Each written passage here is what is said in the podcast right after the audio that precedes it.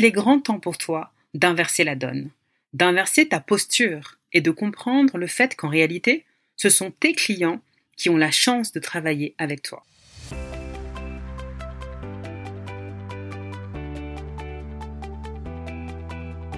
Bienvenue dans ce nouvel épisode du podcast Le jeu de la vente destiné aux entrepreneurs ou aux commerciaux qui veulent booster leur chiffre d'affaires tout en s'amusant.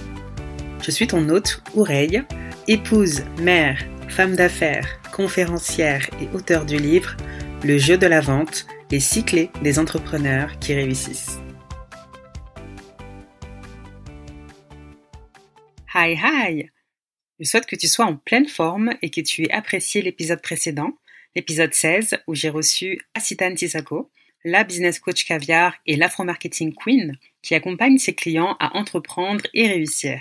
Nous avons parlé de la puissance du marketing, mais également du syndrome du voleur. si tu ne l'as pas encore écouté, je t'invite vivement à le faire sans plus tarder. Je suis sûre qu'il va te plaire. Je te préviens, je suis avec mon fils, donc si jamais tu l'entends en arrière-plan, c'est qu'il voulait tout simplement te faire un petit coucou. de toute façon, cet épisode sera relativement court. Je ne vais pas m'éterniser car je vais aller droit au but. Mais avant de démarrer, si ce n'est pas encore fait et que tu m'écoutes depuis Apple Podcast ou Spotify, merci de m'encourager en mettant une note de 5 étoiles et accompagné d'un commentaire, ce serait vraiment super pour aider le podcast à être encore mieux référencé et inspirer encore plus de monde. Je te remercie d'avance. Abordons sans plus tarder le sujet du jour. Mais avant, j'ai une question pour toi. T'es-tu déjà demandé si tu n'étais pas victime du syndrome de l'imposteur? En d'autres mots, est-ce qu'il t'arrive de douter de ta légitimité? Laisse-moi te guider. Si tu ne te sens pas assez doué, compétent ou compétente pour proposer tes services, s'il t'arrive de manquer de confiance en toi face à une situation donnée, si tu as peur d'annoncer le prix de tes services, que tu as peur de vendre, de promouvoir et de communiquer tes offres, alors il y a de grandes chances pour que la réponse soit oui. Et d'ailleurs, n'hésite pas à me contacter si tu veux définitivement y remédier, car comme tu le sais à présent, j'accompagne mes clients à booster leur croissance commerciale tout en faisant de leur vente un jeu.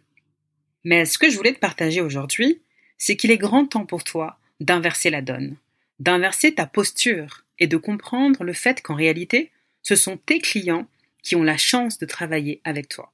Oui, oui, tu as bien entendu. Ce sont bien tes clients qui ont la chance de travailler avec toi. C'est un cadeau que tu leur offres. En as-tu conscience? Comme je le répète souvent, vendre, c'est servir, donc aider l'autre, l'accompagner, le faciliter. Si tu es entrepreneur et que tu offres tes services, tu donnes à tes clients l'accès, littéralement, à ton cerveau, à ton expertise, à ton expérience, à ton énergie, pour leur permettre de transformer leur vie. Si tu es commercial, tu proposes une solution de grande valeur construite par ton entreprise au service de vos clients. Donc c'est super. Ils en ont de la chance. Si tu es actuellement dans la posture d'un candidat et que tu passes des entretiens d'embauche ou que tu postules pour une promotion, sache que tu es également dans la vente. Yes, est ce que tu vends, bien évidemment, ce sont tes compétences. L'entreprise qui t'embauche est donc ton client. Et souvent d'ailleurs, les personnes qui passent des entretiens se mettent dans une posture de soumission, où ils sont juste là pour répondre aux questions du recruteur.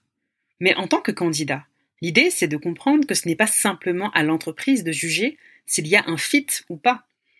Toi également, en ayant conscience de tes compétences et de ton expertise, tu dois être dans une posture de leader, qui sait que l'entreprise qui est sur le point de te recruter aura vraiment de la chance de te recruter.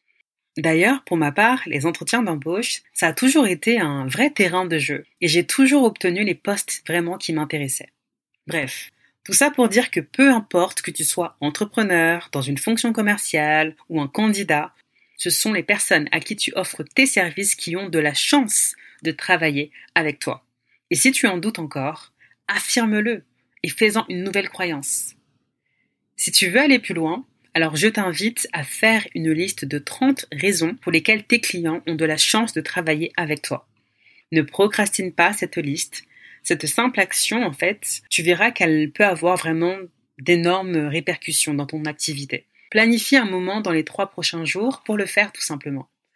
Et si tu joues le jeu, partage-le-moi en m'écrivant sur l'un de mes réseaux sociaux, que ce soit Instagram, LinkedIn ou Facebook. C'était mon message du jour pour cet épisode de podcast. Je te donne rendez-vous au prochain épisode où je recevrai un nouvel invité inspirant et comme d'habitude, tu ne veux surtout pas le manquer.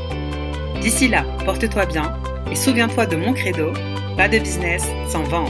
Merci